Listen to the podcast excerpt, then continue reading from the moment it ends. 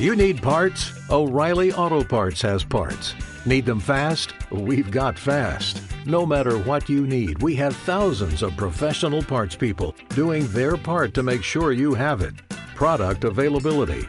Just one part that makes O'Reilly stand apart. The professional parts people. oh, oh, oh O'Reilly Auto Parts. Hola, muy buenos días, tardes, noches o sea el momento que sea en que estés escuchando. Soy Santiago Torre y esto es Liderazgo Comercial, un programa en el que vamos a hablar de todo lo que a ti, como responsable de ventas, te interesa oír. Un podcast para ayudar a directores comerciales, jefes de ventas, gerentes y propietarios de negocio en su día a día en aspectos comerciales y de liderazgo. Bienvenido. Antes de empezar, permíteme que te indique que trabajo con responsables de ventas y propietarios de empresa para que sus equipos comerciales consigan vender más y mejor con los mismos recursos. Lo hago a través de formación y mentoría en productividad comercial y liderazgo. Me tienes en www.santiagotorre.com.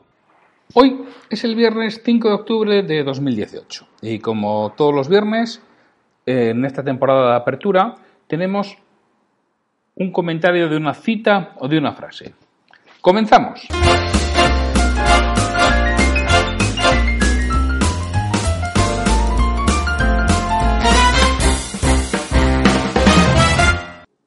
La cita de hoy es, la labor del vendedor en una tienda es convertir a la persona que de compras en cliente.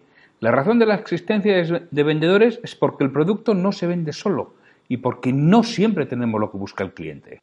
Para contestar solamente las preguntas del cliente y enseñar, enseñar, el surtido de productos no hacen falta vendedores. El vendedor está para estimular, emocionar y animar a comprar al cliente. Alejandro Hernández en Vender es fácil si sabe cómo. ¿Cuánta razón tiene Alejandro Hernández en esto que nos dice? Esta es una cita o una frase que me encanta. Muchas veces los vendedores se piensan que están a eso para enseñar. Eso es despachar esos son dependientes, no son vendedores. La labor del vendedor, como muy bien dice Alejandro, es estimular, emocionar y animar a comprar. Llevar a tomar una decisión. Llevar a tomar una decisión que le haga al cliente labor que tenemos que tener los vendedores. No somos catálogos parlantes. Como catálogos parlantes nos gana Internet siempre. Internet es mucho mejor catálogo parlante que nosotros. Como te empeñes en ir por ahí, estás muerto como vendedor.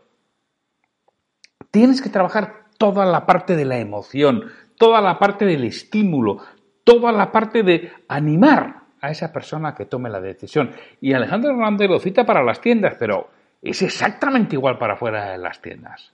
Tu labor realmente es averiguar qué es lo que necesita el cliente y que él igual ni es consciente de que lo necesita. Y ayudarle a que dé ese paso entre lo que necesita y lo que va a tener, porque tú le vas a ayudar a tomar el, paso, le vas a estimular a tomar la decisión, le vas a animar a que le tome, la vas, le vas a emocionar a favor del vendedor. No contarle las características, ah, está bien de características del producto, las tiene todas en internet, las tiene todas en un catálogo, las puede mirar donde quiera, es más, probablemente se las sepa mejor que tú como tenga un poco de interés y un mínimo de interés en el producto.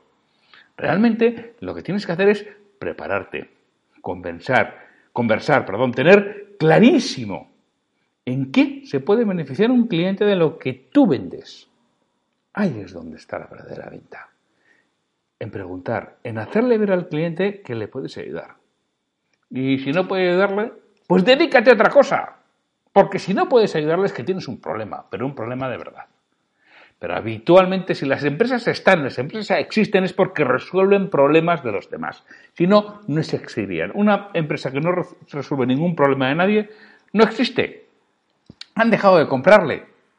Ya no está en el mercado. Si tu empresa está en el mercado es porque resuelve problemas de los demás. Y además, ¿sabes lo que sucede? Que ahí donde tú no vendes, que por supuesto es culpa del mercado, de los clientes, de los productos, de tu empresa, de tu jefe, de cualquiera menos tuya, hay otros vendedores que venden esos mismos productos. No, es que ellos tienen mucha suerte y tienen conocidos y tienen contactos que yo no tengo. Pobre de ti. Que no, señor.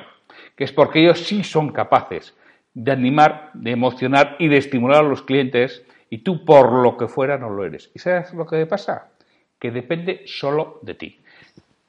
Resumiendo, Si quieres vender, aprende a animar, emocionar y estimular al cliente a que tome decisiones de compra. Que eso es realmente para lo que te paga, no para que seas un catálogo parlante un loro repitiendo las características de los productos que vendes. Pues reflexiónalo durante este fin de semana y nos subimos el próximo lunes con una nueva alternativa al mail para conseguir citas comerciales. Me gustaría contar con vuestra retroalimentación y que me digáis qué es lo que quisierais escuchar, sobre todo para los monográficos de aspectos comerciales y de liderazgo, así como para posibles nuevos ciclos que vengan en temporadas posteriores. Si este episodio te ha aportado valor, te agradecería mucho que hagas una reseña de 5 estrellas en iTunes, en iBox o la plataforma que utilices para este programa, así como que lo compartas en redes sociales para que otras personas lo conozcan. Me ayudarás a ganar difusión y que este esfuerzo que realizo con el programa cobre sentido. Para cualquier duda, consulta, comentario o contratarme para que trabaje contigo y conseguir que tu equipo comercial venda más y mejor, me puedes encontrar en mi web santiagotorre.com o en el correo podcast.santiagotorre.com. Hasta el próximo episodio.